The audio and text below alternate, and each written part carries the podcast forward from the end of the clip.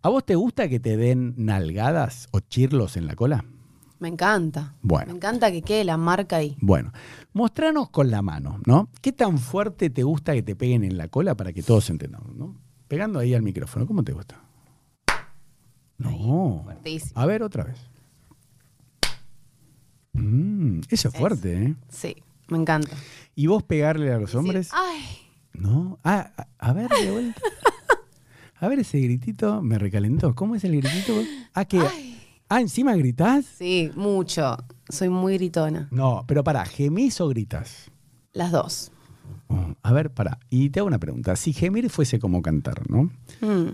¿Vos te animás a gemir un poquito? Así como si fuese una canción. A ver, ¿cómo gemís? Para calentarnos a lo, cerca del micrófono. A ver, un poquito.